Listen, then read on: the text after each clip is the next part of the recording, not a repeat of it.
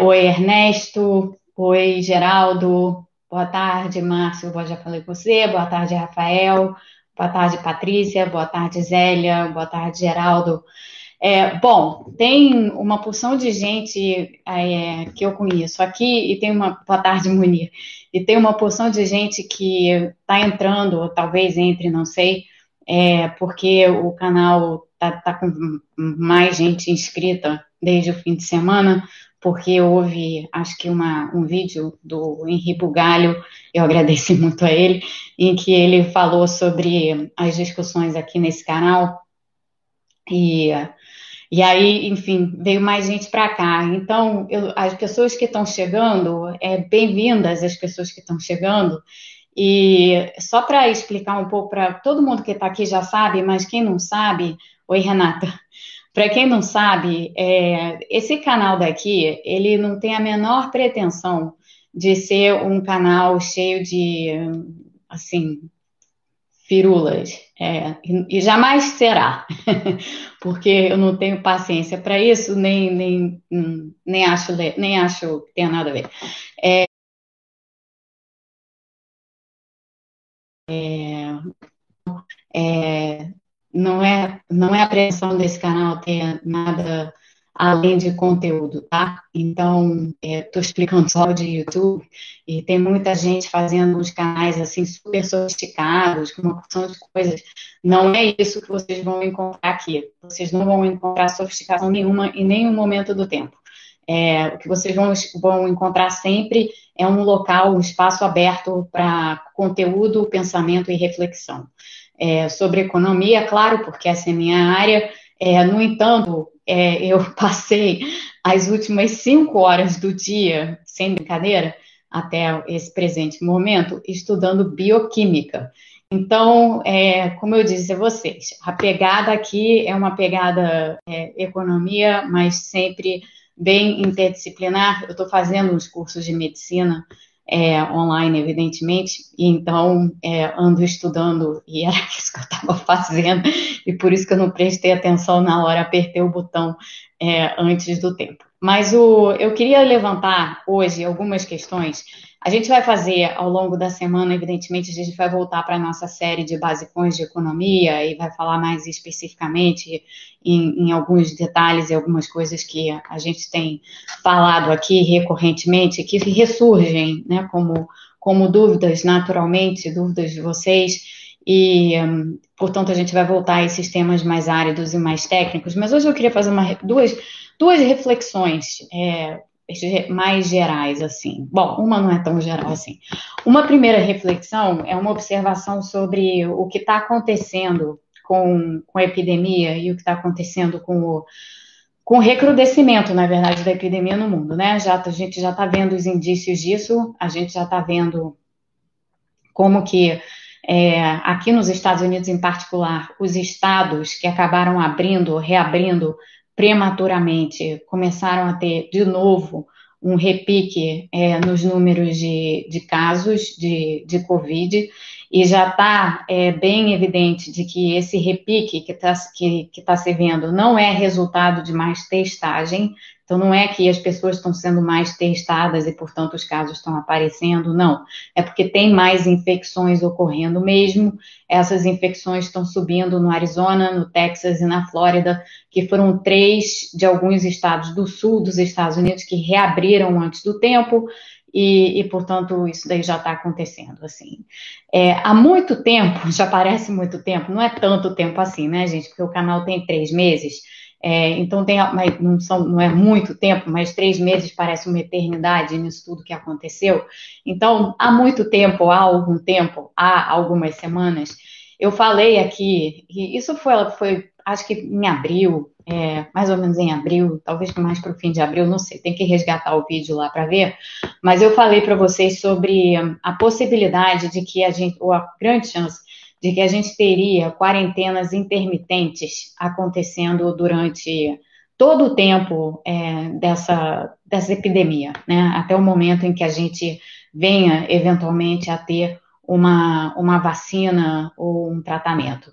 É, tem gente aqui no chat observando que no Brasil nunca teve quarentena e nunca teve fechamento de fato, o que é verdade. É, o Brasil está vendo os números subirem do jeito que estão subindo, está vendo a curva, a curva epidemiológica piorar do jeito que está piorando, justamente porque, é, mesmo naqueles locais onde houve uma tentativa de fazer um, um fechamento, uma, uma, de botar medidas sanitárias mais duras, as pessoas, ou aquilo foi muito feito de forma muito frouxa, ou uma combinação de foi feito de forma frouxa e ao mesmo tempo as pessoas não aderiram, né? As pessoas é, não aderiram por razões diversas. Teve gente que não aderiu por simplesmente não poder, e teve gente que não aderiu por não acreditar que a situação fosse tão grave assim. Na verdade, o que me assusta em relação ao Brasil, eu já vou continuar a falar dos Estados Unidos um momento, mas o que realmente me assusta em relação ao Brasil é que a doença está aí, a epidemia está aí, tem muita, tem, tem gente morrendo. A gente já sabe que o Brasil é o segundo em termos de número de óbitos no mundo, é, já está aí lá em cima em termos de número de casos, já era o segundo em termos de número de casos há algum tempo. É, daqui a pouco vai estar com números de casos diários equivalentes ao que se tem aqui nos Estados Unidos. Lembrando que aqui nos Estados Unidos isso está flutuando entre 25 e 30 mil casos, a depender do dia, portanto, os números ainda são extremamente elevados. É, e o Brasil está caminhando exatamente para um quadro desse tipo. Mas o que está é, tá acontecendo no Brasil está acontecendo aqui nos Estados Unidos também, de certa forma, tá? É, eu estou em quarentena, já perdi, já perdi a conta do número de semanas, sinceramente. Acho que são 14 semanas agora que eu estou em quarentena com a minha família aqui dentro de casa, minha família imediata, né? A minha mãe está no Brasil, é, a minha sogra está no Brasil, e, enfim, outros familiares meus estão no Brasil, é, aqui é só família imediata. Né? Então, a gente está em quarentena aqui há 14 semanas, mas, assim, já se vê claramente ao redor uma certa fadiga em relação à quarentena. Então, ontem, domingo, é, nós saímos para ir buscar uma comida de carro e andando na rua, você vê que as ruas, a rua está cheia, é, já tem restaurante aberto, já tem muita gente frequentando o restaurante aqui. É, e é meio assustador, assim, porque nessa região onde eu moro, que é a região de, de DC, né, a região da capital, é, a situação ainda está complicada. Assim, os números de casos ainda estão subindo, os hospitais estão com uma certa folga, caiu o número de hospitalizações, então os hospitais estão com folga de recurso, mas é, é preocupante a situação porque as pessoas estão começando a se comportar é, com essa espécie de fadiga da quarentena. No Brasil, por outro lado, nunca houve, e por parte de muita gente, inclusive eu falo de pessoas muito próximas a mim, próximas mesmo, pessoas assim, da minha família, é, que adotaram desde o princípio uma atitude, ou pelo menos no princípio se adotaram uma atitude de maior reserva e resguardo em relação à doença. Hoje essas pessoas, por fadiga ou por, sei lá, não dá a devida importância mais a, a, a, a essa doença e ao contágio e ao estrago que ela pode causar, principalmente nas pessoas de alto risco, é, é, né, aquelas pessoas que são idosas, pessoas que são idosas e têm comorbidades e etc e tal, é, deixaram de ter um comportamento resguardado e passaram a ter um comportamento mais leniente em relação à epidemia. É a tal história. A escolha de cada um, você não controla o comportamento dos outros, mas esse é um momento em que, em vez da gente pensar no individual, a gente tem que pensar no coletivo.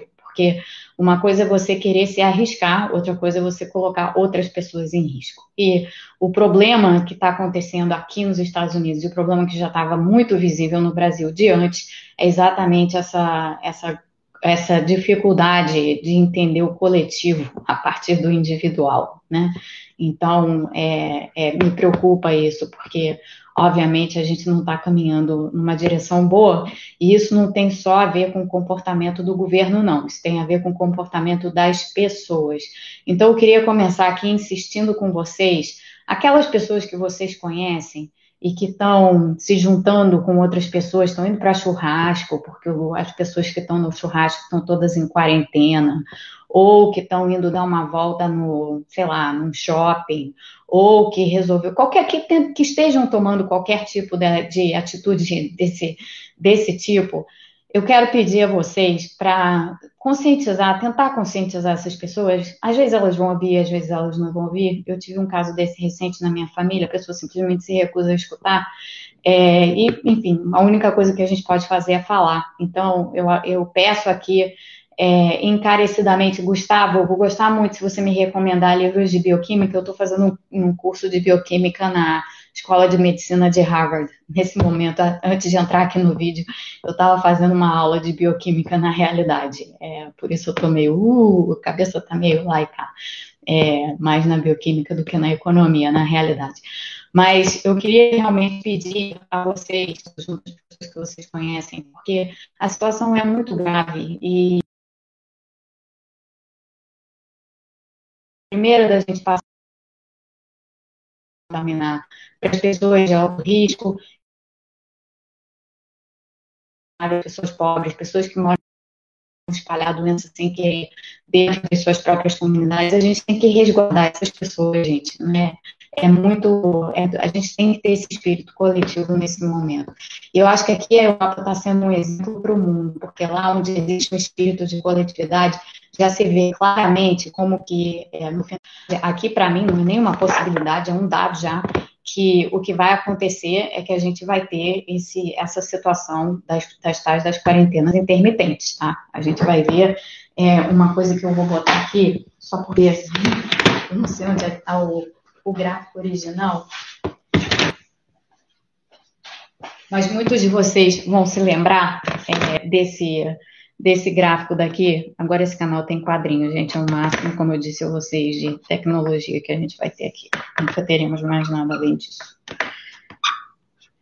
Então, lembrando a vocês só, é, quando a gente falou lá atrás sobre quarentena intermitente, o que, que quarentena intermitente significa para é, a recuperação da economia, a gente teve, vai ter, né, uma recessão muito forte, já vou mostrar para vocês. E depois, a questão é como é que a economia se recupera. E a gente tem, ou pelo menos o governo tinha, essa ideia de que você vai ter uma queda muito forte do PIB e que depois você vai ter uma recuperação com essa cara de V aqui, tá? Isso aqui, muita gente trabalha essa ideia de recuperação em V, onde a retomada ela, ela acontece rapidamente. Essa é uma visão extremamente é, otimista do que, vem, do que vem por aí. O quadro de quarentenas intermitentes, gente, é um quadro de retomada. Só fazer um desenho não muito bom aqui, mas vamos lá, é o que dá. O quadro de quarentenas intermitentes é uma recuperação assim, tá? Ela é uma recuperação que vai, que vai, que, que flutua em zigue-zague ela é uma recuperação extremamente volátil, ela não é uma recuperação rápida, ela é uma recuperação muito lenta. Isso aqui é o tempo, aqui nesse eixo que demora, aqui nesse eixo daqui está o que está acontecendo com o PIB. Então a gente sabe que em 2020 vai ter uma queda expressiva do PIB, ou seja, a economia vai entrar em recessão. E daqui para frente, esse quadro de quarentenas intermitentes que leva a essa recuperação extremamente volátil da economia, é, esse é o quadro que se apresenta como cada vez mais provável, não só no Brasil, mas aqui nos Estados Unidos também, tá? Então, é, a gente ainda não viu o, o Banco Central americano, por exemplo, se pronunciar a esse respeito, mas a gente já sabe que o Banco Central americano está trabalhando com uma projeção de queda de PIB muito forte para 2020 e com, uma, e com uma projeção de retomada em 2021 que não vai chegar nem perto de resolver é, a queda expressiva da economia esse ano. É, não tem necessariamente ali embutido um quadro de quarentena intermitente, ou pelo menos isso não está dito de forma explícita, mas é, tem ali uma margem de risco considerável para que, se algo assim acontecer, é, isso está mais ou menos, hoje, pelo menos parcialmente, embutido nas, nas projeções, nas projeções que já foram apresentadas para a economia. No Brasil, a gente tem um, uma situação ainda em que o governo é, acha que a, a, queda do PIB não vai ser tão expressiva, ao contrário das movimentações que a gente está vendo nas projeções, e um governo que ainda acha que a recuperação vai ser uma recuperação muito forte, uma recuperação muito rápida. Não vai, haja vista esse quadro aí de quarentenas intermitentes. Então, acho que está na hora da gente retomar esse. Por isso eu, eu trouxe essa, eu trouxe, eu trouxe essa discussão novamente aqui para o canal. De novo, para quem chegou depois. É, o, essa história de quarentenas intermitentes eu já havia discutido anteriormente num outro vídeo é, há várias semanas, tem várias semanas que eu falei sobre isso, e como sendo o cenário base, assim, como sendo o cenário de referência para qualquer pessoa que queira pensar na retomada da economia. Então, o quadro é muito complicado, tá? Esse quadro de quarentena intermitente ou de retomada muito volátil é um quadro em que, pela própria natureza da volatilidade da incerteza, a economia não se recupera, não retoma. Então, o que a gente está vendo em termos de taxa de desemprego elevada, é, o que a gente está vendo principalmente no Brasil em como o mercado de trabalho está tá desproporcionalmente é, afetado, ou pelo menos as taxas de desemprego e tal estão recaindo desproporcionalmente naquelas pessoas é, que são mais, que têm maior grau de vulnerabilidade, e não é nem só a taxa de desemprego, não, tá, gente? Uma coisa que eu já falei para vocês aqui uma vez, eu vou repetir agora. No Brasil, quando a gente pega os dados do mercado de trabalho e olha para eles, pela taxa de desemprego só, não parece que o mercado de trabalho piorou tanto assim, porque a taxa de desemprego foi de 11,2 para 12,6, segundo os últimos dados do IBGE. No entanto, esse número ele, ele não é representativo de tudo que está acontecendo no mercado de trabalho, tá? Ao contrário do que acontece em outras partes do mundo. Por quê? Porque quando você faz o. Quando você tenta é, quando você faz a pesquisa nacional para amostra de domicílio e faz a pergunta para as pessoas, essa pesquisa é um questionário, tá? E tem várias perguntas nesse questionário. Uma das perguntas que está nesse questionário é se você está empregado ou desempregado. Se você responder que você está empregado, beleza, você recebe um tiquezinho lá na pergunta, você entra na estatística dos empregados. Mas se você estiver desempregado ou desocupado, é, vem em seguida uma outra pergunta que é a seguinte: você está procurando emprego ou não? Se você responder que você está desempregado e que você está procurando emprego, você entra na estatística do desemprego. Então, você entra no número de desempregados. Se você responder que você está desempregado e que você é, deixou de procurar emprego porque você não consegue encontrar ou porque você acha que você não vai conseguir encontrar trabalho, isso significa que você saiu fora da força de trabalho. Então, para efeitos do cálculo da taxa de desemprego, você não vai aparecer como um desempregado. Você vai aparecer numa outra coisa que se chama taxa de desalento que são aquelas pessoas que saíram da força de trabalho, tá? Então, o que é importante entender hoje no Brasil é que quando a gente pega os dados do mercado de trabalho, a taxa de desemprego pode não ter subido tanto assim, embora ela esteja muito alta para o que aconteceu na economia, mas quando você combina essa informação com a taxa de desalento, ou seja, com todas aquelas pessoas que saíram do mercado de trabalho porque ficaram desempregadas e agora desistiram de procurar emprego, a nossa taxa de desemprego, na realidade, ela já está extremamente alta. É, ou, ou aquilo que a gente chamaria de a nossa taxa de quantidade de pessoas que não mais estão é, com algum emprego, né? Seja, seja porque elas estão desempregadas ou porque elas desistiram de, de procurar trabalho. Esse número está enorme no, no Brasil já hoje. É, a gente está falando aqui de mais de 20% quando a gente soma as, as duas taxas. Então, é, esse é um cuidado em especial que vocês têm que ter quando vocês abrem os jornais e leem sobre taxa de desemprego. O cuidado adicional é se perguntar: bem, tudo bem, estou entendendo o que está acontecendo com o desemprego, mas e o desalento? É, o que está acontecendo com o desalento. E como eu já falei aqui anteriormente, o desalento no Brasil hoje está historicamente elevado. É a taxa de desalento mais alta, é, histórica, mais alta que a gente já teve no, no Brasil. É, portanto, o, mesmo se a gente olhar para 2015 e 2016, que foram os anos da recessão, hoje o desalento no Brasil está maior do que teve na recessão de 2015 e 2016, somando esses dois anos, tá? Então, só para dar uma ideia para vocês é, do quão complicada está a, a situação a situação do emprego e do, do mercado de trabalho no Brasil. É, isso tem relação com a, com a, história das quarentenas intermitentes, porque é óbvio que numa recuperação volátil, volátil desse jeito aqui, por causa da epidemia e dessa situação do recrudescimento que naturalmente faz você abrir, fechar, abrir, fechar, abrir, fechar. Alguns estados, esses aqui no sul dos Estados Unidos, que estão afetados já pelo recrudescimento da epidemia, estão considerando fechamento.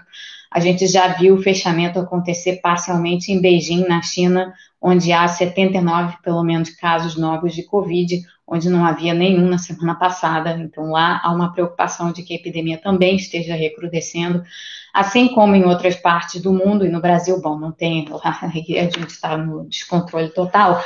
É, essa situação, ela vai fazer com que essa reinserção no mercado de trabalho a posterior das pessoas seja muito difícil, tá? Por causa disso aqui. Você não vai ter uma retomada forte do PIB e, e, e para além disso, você vai ter uma volatilidade muito grande na economia. Então, por essa razão, é, é, extremamente importante, muitas coisas são extremamente importantes, tá? E talvez a mais importante delas seja, de fato, a, a, a, a renovação do auxílio emergencial, né? Que a gente já está que a gente já está discutindo hoje. É, uma, deixa eu ver aqui, tem uma pergunta, desculpa, gente, estou flutuando entre uma coisa e outra, mas tem uma pergunta aqui sobre se a, se a última live ficou gravada. É, tem um vídeo que ficou gravado. O que aconteceu na sexta-feira foi que, como eu botei uma música no final, a música teve que ser cortada porque o YouTube não deixa. E aí, é, então eu tive que cortar e postar novamente como, como vídeo, mas está lá sim, tá? O, já está lá, já tá lá no canal.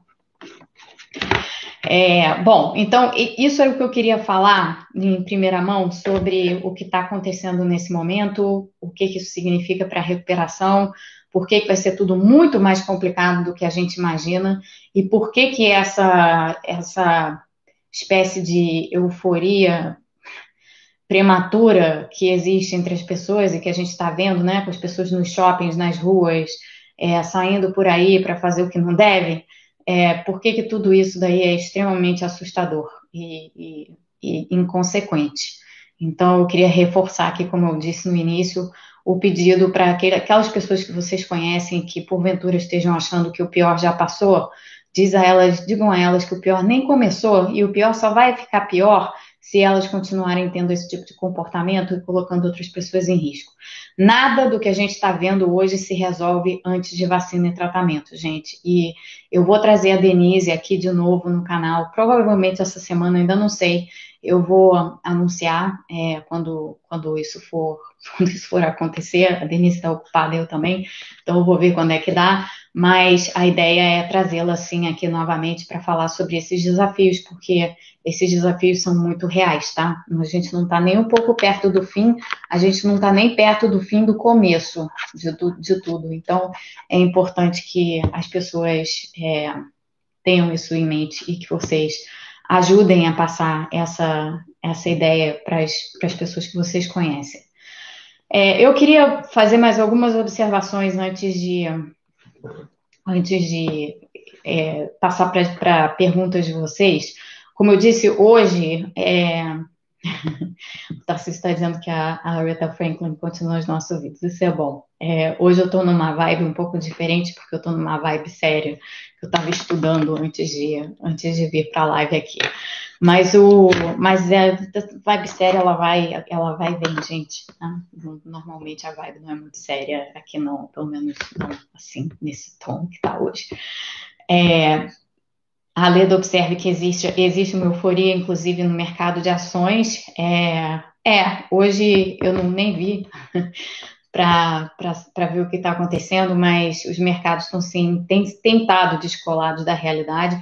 Houve uma certa correção na semana passada, tendo em vista aí essa, esse susto em relação ao que está acontecendo aqui nos Estados Unidos e o que está acontecendo no resto do mundo com a epidemia. Mas nada é, disso é surpreendente, a gente já conversou sobre isso em outras ocasiões aqui no canal. Então, é, isso só surpreende quem não está prestando atenção na gravidade dessa doença e na gravidade dessa epidemia, né? É, o, duas coisas mais a comentar. É, teve gente aqui perguntando sobre a saída do Mansueto, secretário do Tesouro.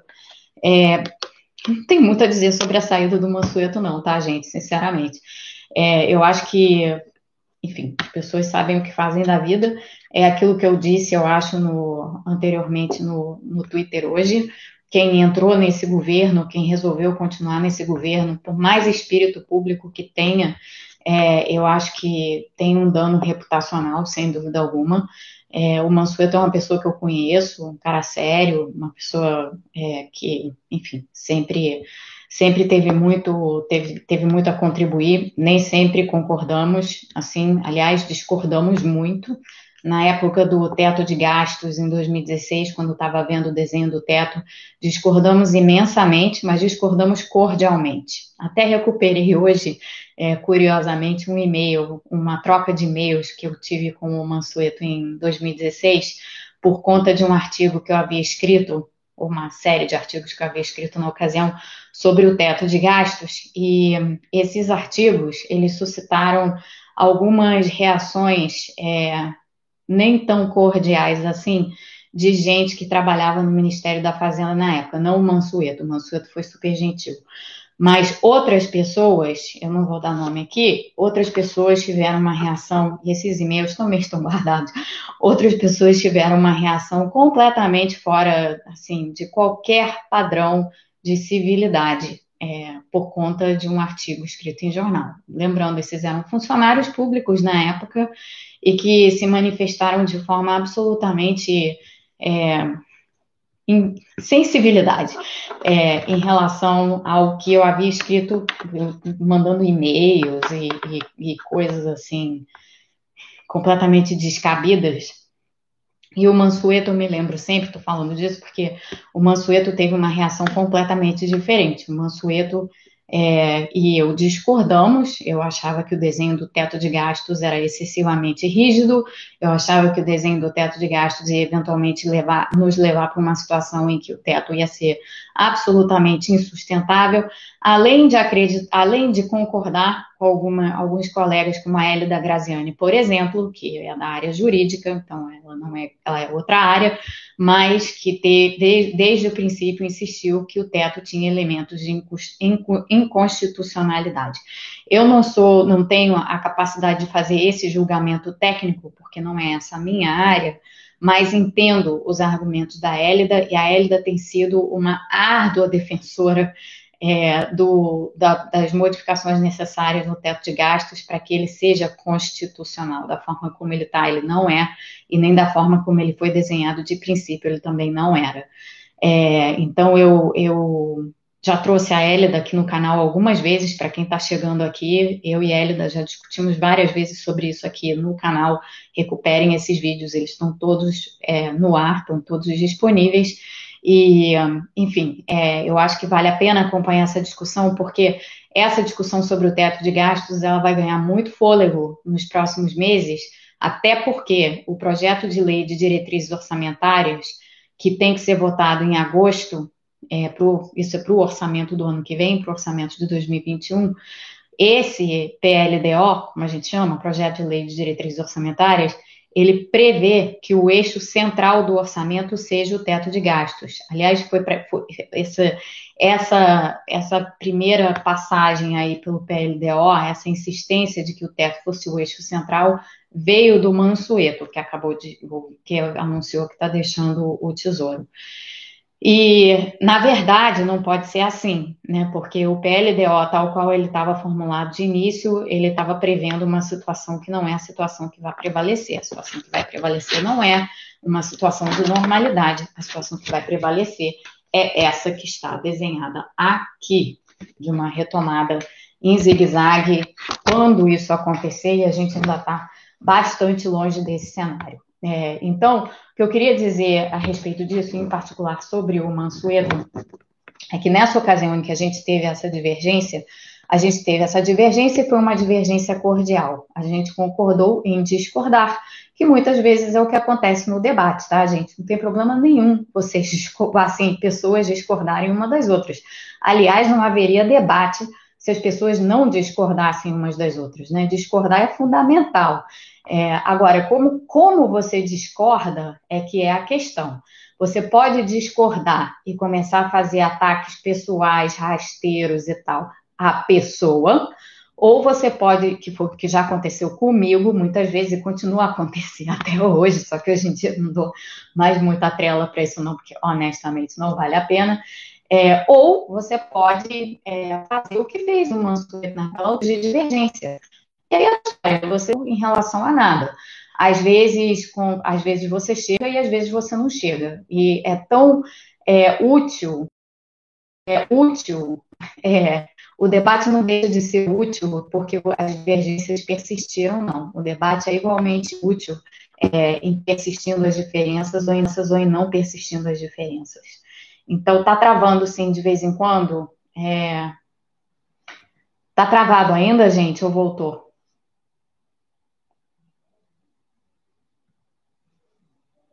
Bom, tá tra...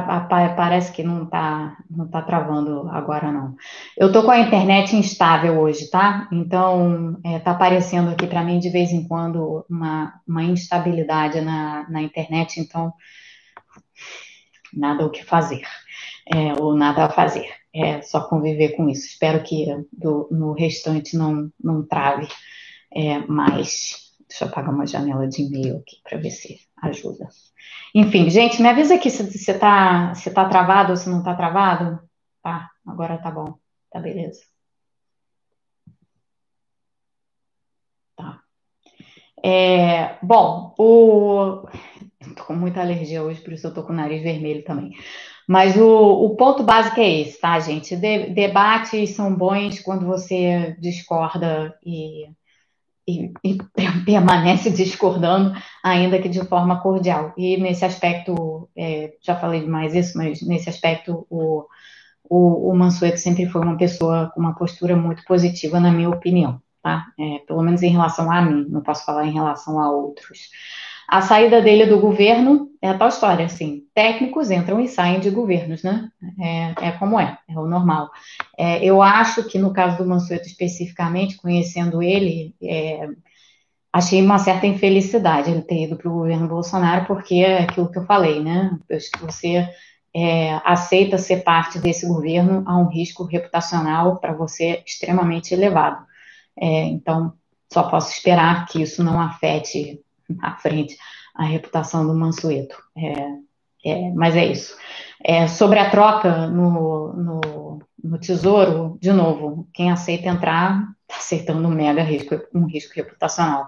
Mas, honestamente, eu acho que o problema todo ali, é, no, como, como eu tenho dito na equipe econômica, o grande problema na equipe econômica hoje é a pessoa que encabeça a equipe econômica, que é incapaz de entender este quadro aqui, que a gente terá pela frente, das quarentenas intermitentes e os efeitos é, da recuperação volátil, como que isso daí vai ser complicado para o Brasil e como isso daí vai ser complicado para as pessoas.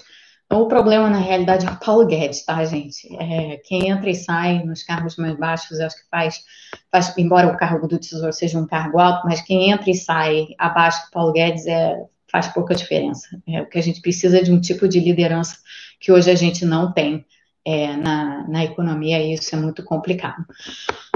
É, deixa eu ver aqui. Tinha alguém que fez uma pergunta, passei a tela aqui, todo mundo falando voltou, voltou. É, Pericles, eu tenho muitas perguntas suas que eu tenho que responder. Deixa, de, vou deixar você quietinho aqui, tá? Depois eu volto às suas perguntas.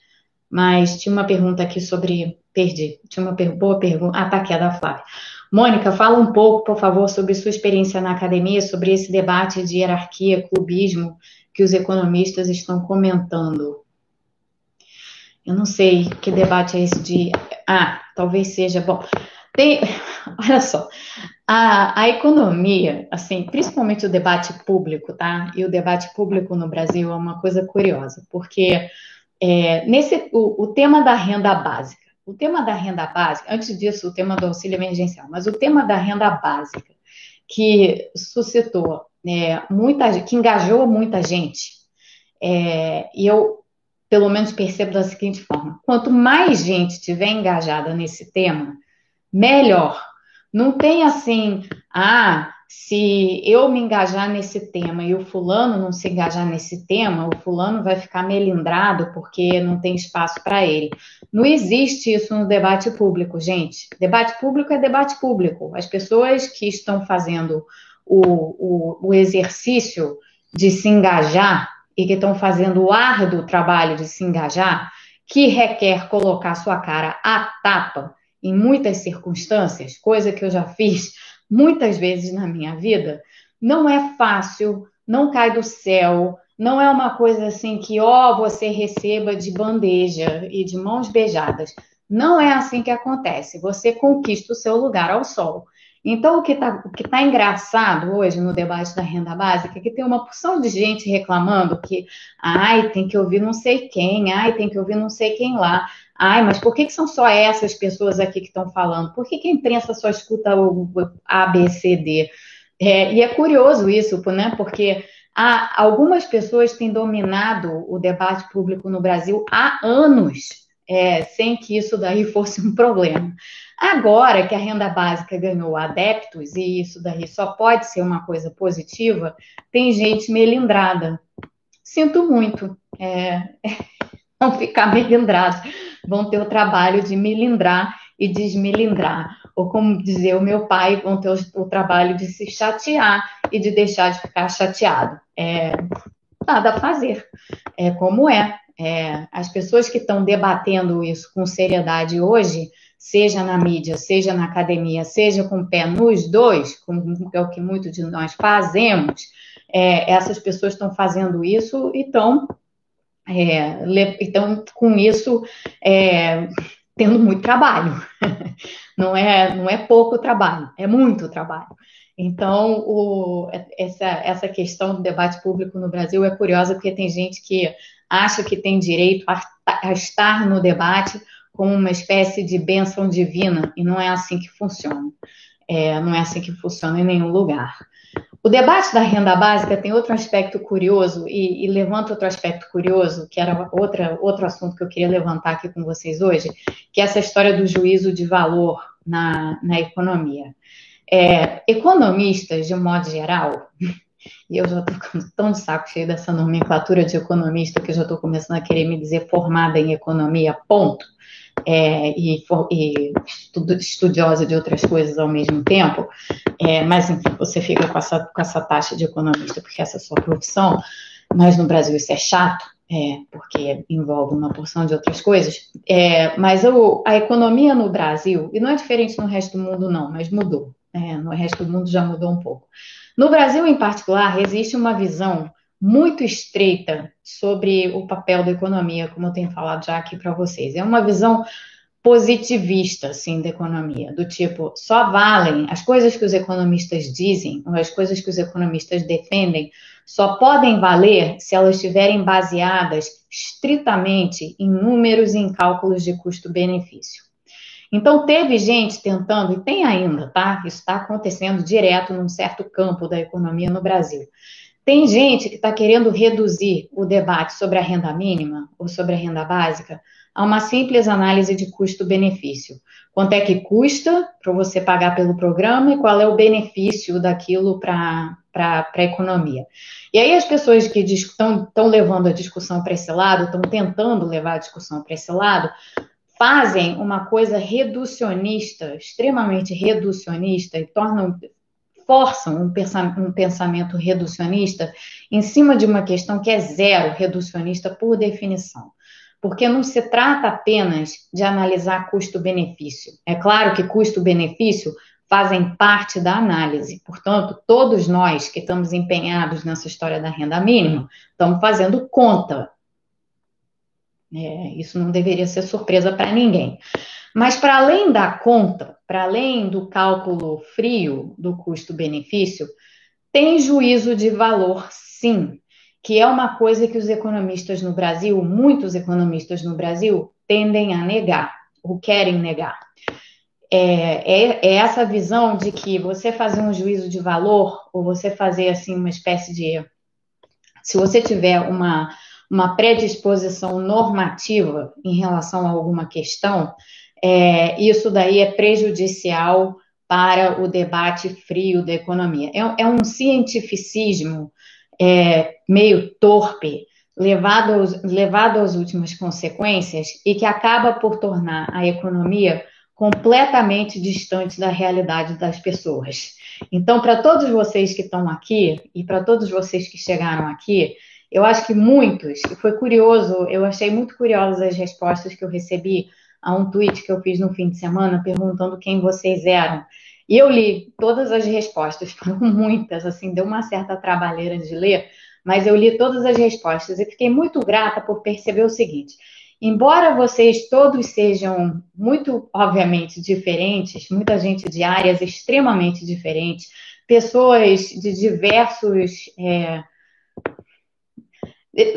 pessoas muito, muito variadas, pessoas que, que, que trabalham em coisas variadas, pessoas que exercem atividades muito distintas, pessoas é, com nível de renda maior, menor, médio, o que, que quer que seja. O que eu achei super interessante é que todo mundo, se todo mundo disse mais ou menos assim, ah, eu, o, o que me trouxe aqui, no caso no Twitter, né, mas estava falando, na verdade, do, do, do, Twitter e do, desse canal, o que me trouxe aqui é que, que, enfim, você fala de economia de uma forma simples e fica fácil de entender e fica fácil de traduzir para a vida, né, tá fácil de traduzir para a vida de cada um. Então, assim, eu acho que muitos de vocês perceberam uma, como, como que a economia, na verdade, não é nem o bicho de sete cabeças que parece ser quando você fica lendo os jornais com os termos muito técnicos, e menos ainda distante da vida das pessoas, que é como muitas vezes os artigos de opinião dos jornais se colocam. Porque ao remover o juízo de valor, que na verdade nunca é removível, tá? Quem está removendo o juízo de valor, na verdade, está fazendo o juízo de valor, inclusive ao, ao, ao tomar esse, esse tipo de atitude. Mas a remoção do a tentativa de remover o juízo de valor torna a economia uma coisa simplesmente intragável, na minha opinião, porque no fim das contas, quando a gente está tratando de economia, a gente está tá, ou de política pública, ou de política macroeconômica, ou do que quer que seja, a gente está tratando de coisas que vão ter influência direta na vida das pessoas. E, portanto, se elas vão ter influência direta na vida das pessoas, cabe sim um juízo de valor. Tem coisas que vão ser corretas e tem coisas que não vão ser corretas, a partir de uma determinada maneira de você enxergar é, ou de uma determinada premissa de como você acha que as coisas deveriam funcionar. Então, existe, existe um juízo normativo, sim, e a economia, sendo uma ciência social, é óbvio que ela tem um, senso normativo, é óbvio que ela tem um juízo formativo. Não à toa, esse cara aqui, o Amartya Sen, né, cujo livro eu já recomendei para vocês, esse daqui, Development as Freedom, né, Desenvolvimento como Liberdade, faz um juízo absolutamente normativo do desenvolvimento econômico quantitativo e normativo. As duas coisas não estão, não estão, ou seja, positivo e normativo. As coisas não estão dessintonizadas, as coisas, essas coisas andam em conjunto. E é curioso no debate da renda básica, porque quem tenta reduzir a história da renda básica a uma simples análise de custo-benefício e só, e já, eu já disse, análise de custo-benefício tem que estar lá, mas não pode ser só isso. Quem tenta fazer isso acaba tendo menos impacto e menos tração no debate público, hoje, por causa de, da percepção da importância desse tema é, entre todo mundo, do que teriam se tivessem olhando para a própria disciplina, a economia, como a ciência social que é. Então, assim, eu, por exemplo, e outras pessoas, né? Quando a gente fala da renda básica, claro que a gente fala do custo-benefício, porque você tem que levar em conta o custo fiscal, né? E você tem que fazer simulações para ver quais são os desenhos de renda mínima que vão ter maior impacto sobre pobreza, desigualdade e tal. Então, esse, é o, esse sendo o benefício, né? Você tem que fazer essa avaliação. Mas, para além dessa avaliação, tem questões de fundo, normativas, que têm que ser trazidas também para o debate.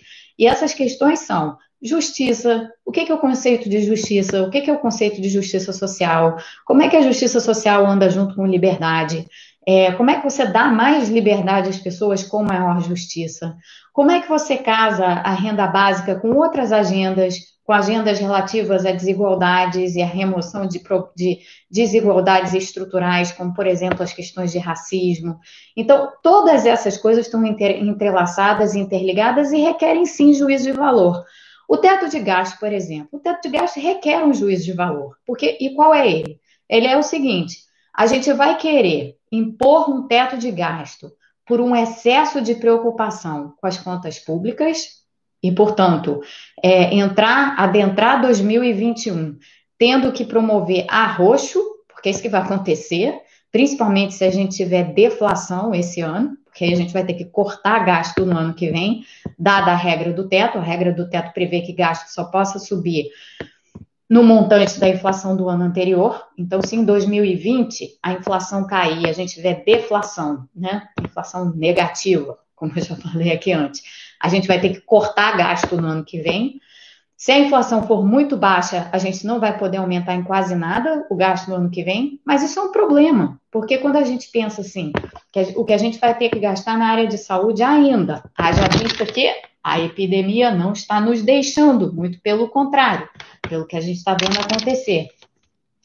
É, além disso, o que a gente vai ter que fazer na área de educação, para que os alunos possam, para que a gente possa pensar o nosso sistema educacional para as plataformas online, principalmente para a escola pública. Você vai ter que destinar mais recursos para isso. A gente já está perdendo é, na área de educação crianças e mais crianças que já, já são crianças em desvantagem por definição. Essas crianças já estão ficando para trás hoje. Como é que a gente vai fazer para garantir que essas crianças não fiquem então para trás assim? Vai ter que gastar mais recursos na área de educação.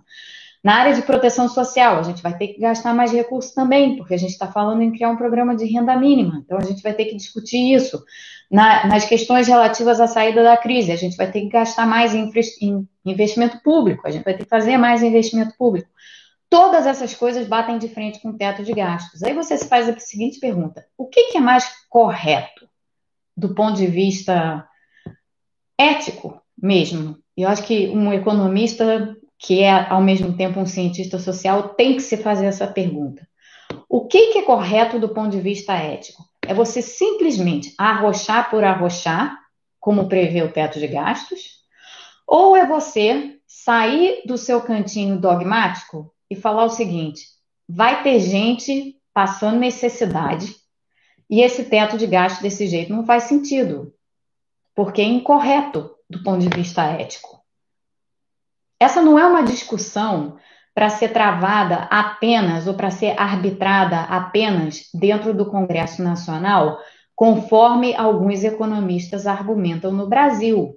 Não é. Essa é uma discussão para o intelectual público também. Aliás, eu diria até o seguinte: antes de mais nada, essa é uma discussão para um intelectual público, porque essa é a função de um intelectual público. A função de um intelectual público, de alguém que tem lá sua coluna no jornal, e, portanto, o privilégio de chegar a milhares de pessoas por meio do que escreve e por meio do, e botando no papel aquilo que pensa, a função desse, desse intelectual público é colocar às claras a discussão para a sociedade, e essa discussão às claras passa por juízos de valor necessariamente. Então, assim, eu acho que grande, grande parte do descrédito que existe em relação à economia, e que é uma infelicidade, é exatamente essa tentativa de tirar o juízo de valor da equação. E não adianta mais. Não adianta mais tentar, o juízo, tentar tirar o juízo de valor da, da equação, porque o que essa pandemia faz e fez desde o princípio, e eu acho que eu falei isso já tanto, tanto, é que a gente está no meio de uma crise humanitária. No meio de uma crise humanitária, qualquer pessoa que queira entrar no debate público com propostas, é, com uma agenda propositiva, com uma agenda de soluções para as pessoas, com uma agenda de, de, de políticas públicas que façam sentido, essas pessoas vão ter que apresentar argumentos positivos e argumentos normativos. Não adianta elas acharem que elas vão só apresentar argumentos positivos, porque há uma crise humanitária. E entendo uma crise humanitária, os argumentos normativos são tão importantes quanto os argumentos positivos.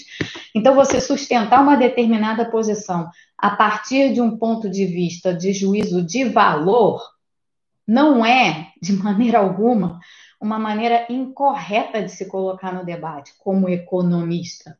É uma maneira absolutamente correta de você se colocar no debate como economista. Então, eu deixo essa reflexão aqui com vocês, porque isso está me incomodando muito no Brasil recentemente, principalmente em torno do debate da renda básica, onde o povo começou a achar que ah, basta você fazer uma continha lá de custo-benefício. Não, não basta. Tem que discutir todo o resto, tem que discutir desigualdade, justiça social, tem que discutir o que é esse Brasil que a gente tem, onde 60% da população é excluída. Tem que, tem que colocar todas essas cartas na mesa e discutir tudo isso. Ah, mas você nunca falou sobre isso antes. Ah, mas você falava sobre isso menos antes. Que, que interessa?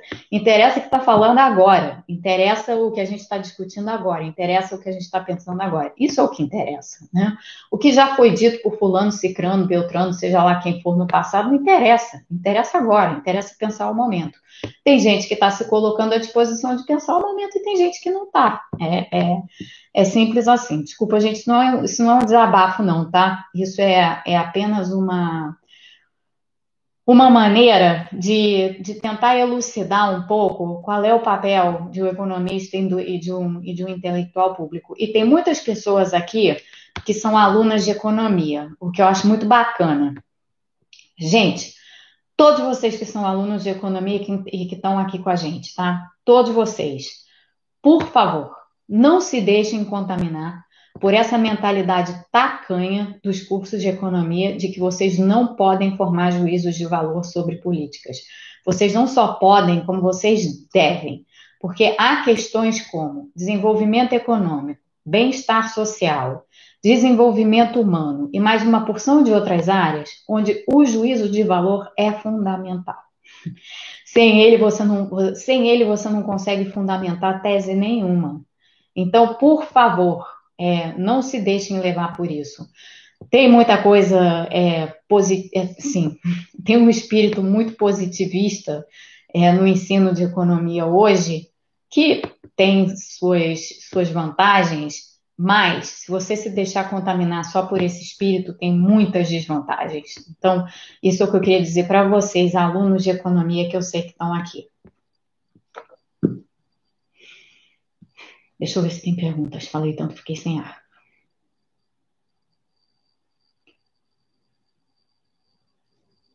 A Zélia. Obrigada, Zélia. A Zélia diz assim: parabéns, Mônica. Eu sou graduada em economia e sempre pensei assim também. Crescimento é diferente de desenvolvimento. Exatamente. A gente está falando de desenvolvimento, né? Crescimento é um pedacinho do desenvolvimento. O desenvolvimento é uma coisa muito maior. E eu acho que qualquer pessoa que tem que se preocupe com, com, com desenvolvimento, necessariamente tem que se preocupar com questões éticas e questões de juízo de valor. Não tem como você não pensar nisso. Desigualdade, qualquer discussão sobre desigualdade passa por isso, qualquer discussão sobre pobreza passa por isso. Não tem como, essas coisas não são, não são separáveis.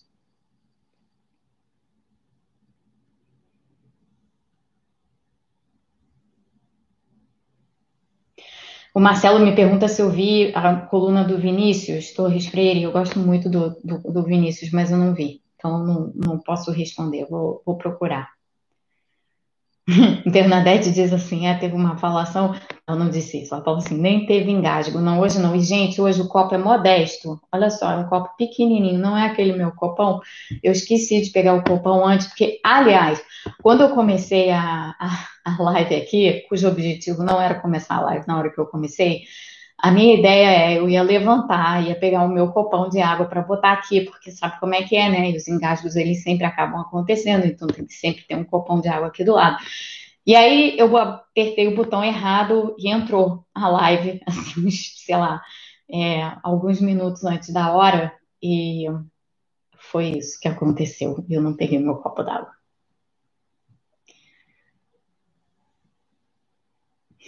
É, tem gente comentando aqui, ah, talvez por, por, talvez por isso, né, a, essa falta dessa visão mais humanista, talvez por isso eu tenha desanimado tanto em continuar após a graduação. O Itamar diz isso em relação à economia.